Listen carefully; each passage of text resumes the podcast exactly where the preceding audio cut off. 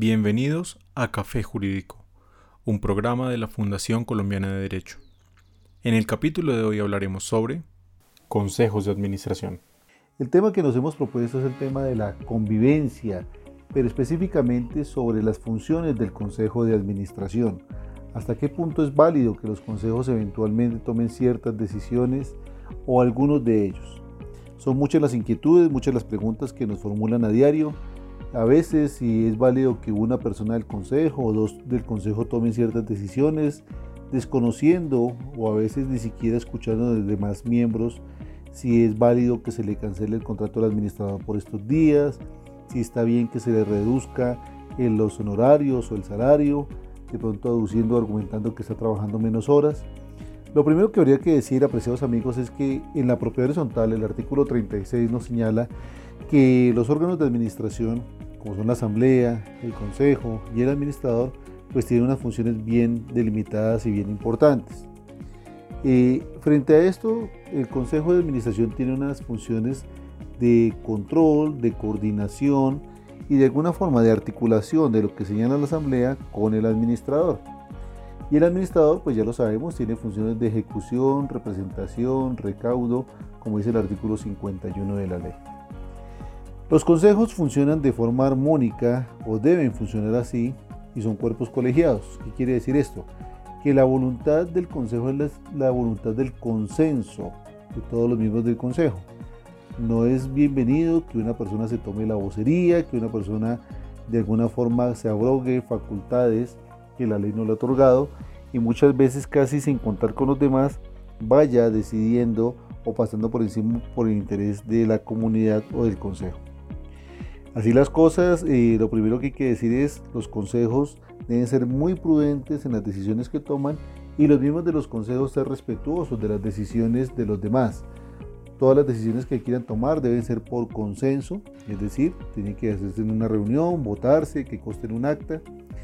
Y frente a esto me parece muy importante por estos días, a propósito de lo que la mesa de trabajo nos ha trasladado, se le puede cancelar el contrato al administrador por estos días, se le puede reducir los honorarios, consideramos que terminar un contrato es perfectamente válido en cualquier época, pero no bajo el argumento de que estamos en cuarentena o que la copropiedad de pronto no tiene recursos y que por eso le van a bajar los honorarios o le termina el contrato al administrador. Eh, muchos administradores nos contactan permanentemente diciéndonos estoy trabajando inclusive más horas que antes. Que no vaya físicamente el conjunto no quiere decir que esté trabajando. Entonces me parece también importante decirles, el contrato es un acto bilateral, tiene derechos y tiene obligaciones para ambas partes. En consecuencia, cualquier modificación del contrato tiene que consultar el interés de las dos partes, no solamente de una de ellas. Si eventualmente el Consejo quisiera terminar el contrato del administrador, pero no hay ningún tipo de causa justa para terminarlo, pues debería indemnizarlo. Asimismo, reducir los honorarios o la asignación económica del administrador tampoco sería bienvenida bajo el pretexto de la cuarentena, porque entonces si eso fuera así, habría que bajar la vigilancia, habría que bajar los servicios públicos, habría que bajarle a todo el mundo y eso no está permitido.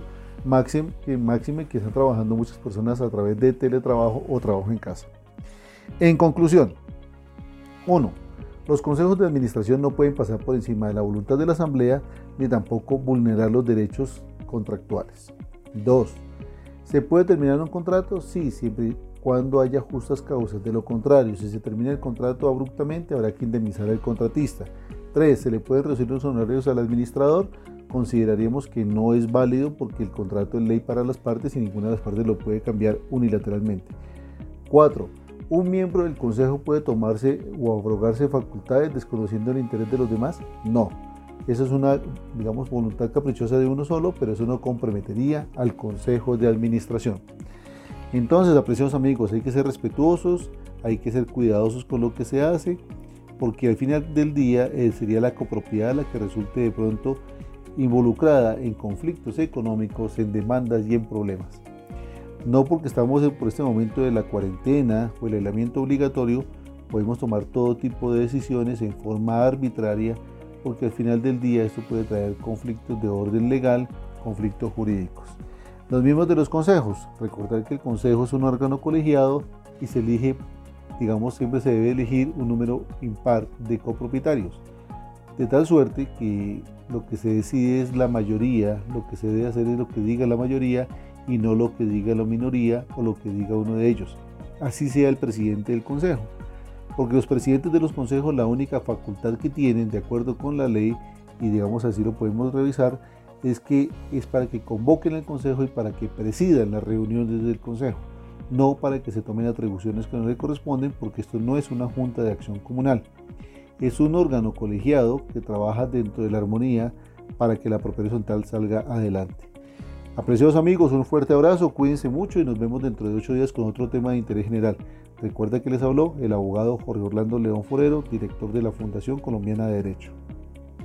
Muchas gracias a todos, un abrazo, no olviden seguirnos en redes sociales y nos escuchamos en una próxima oportunidad.